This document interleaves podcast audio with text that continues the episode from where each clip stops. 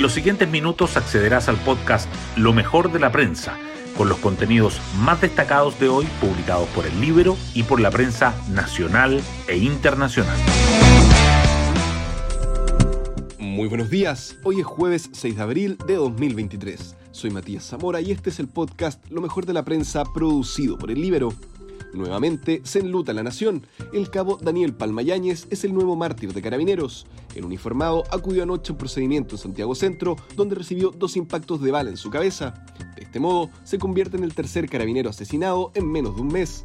Ya basta que sigan matando a los que nos cuidan, dijo con lágrimas en los ojos el general director de Carabineros, Ricardo Yáñez, cuando el cabo aún se encontraba en estado crítico. La jornada había comenzado con la satisfacción de haber aprobado la ley Nein Retamal de manera transversal, salvo los votos que no dio el PC y el Frente Amplio, que busca proteger la función de carabineros, policía de investigaciones y gendarmería. Se espera que hoy, desde la moneda, anuncien medidas adicionales para enfrentar la crisis de seguridad.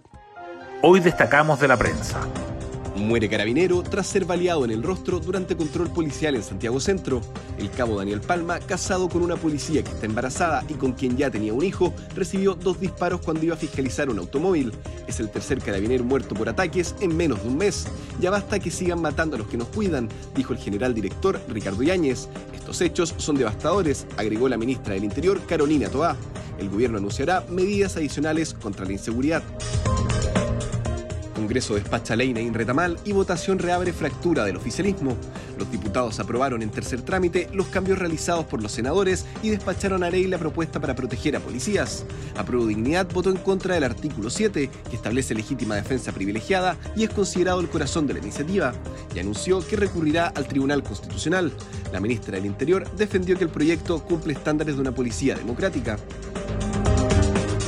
comisión experta culmina votación en general y aprueba por unanimidad todos los artículos. La instancia aprobó en general los 14 capítulos que contendrá el anteproyecto de nueva constitución, que no recibieron votos en contra, ya que las propuestas hechas por las subcomisiones fueron consensuadas y respondieron a mínimos comunes constitucionales. Los comisionados adelantan que las diferencias serán expuestas en la etapa de presentación de indicaciones, que comenzará la próxima semana.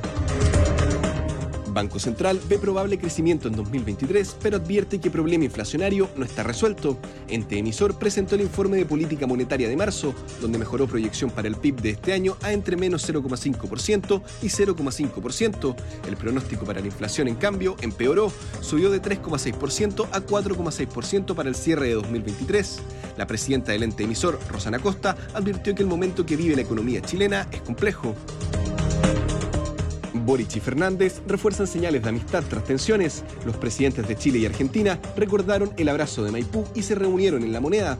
Fernández pidió que dejen de atribuirle malestar con Chile tras sus críticas al sistema judicial por caso de Marco Enrique Sominami y solicitó a Boric apoyo para reactivar UNASUR. Marcel dice que impuestos verdes no consideran aumento generalizado ni inmediato de tributo a combustibles. El ministro de Hacienda abordó polémica por dichos de la titular de Medio Ambiente y anticipó diseño del proyecto que ingresará este mes. Además de gravámenes, incluye subsidios para reducir emisiones alcaldesa de Ñuñoa y destitución del director del Liceo Augusto Dalmar. La educación pública no puede elegir a dedo a quien educa y a quien no. Emilia Ríos defiende el proceso que terminó con la salida de Jaime de Andrade. Se llevó a cabo una investigación acuciosa y que se hace cargo de la gravedad de las denuncias.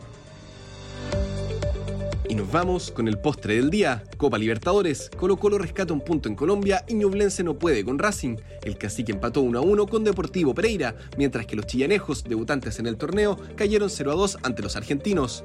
En la Copa Sudamericana, Fortaleza goleó 4 0 a Palestino en Brasil. Yo me despido, que tengan un excelente día y será hasta una nueva ocasión del podcast Lo mejor de la prensa.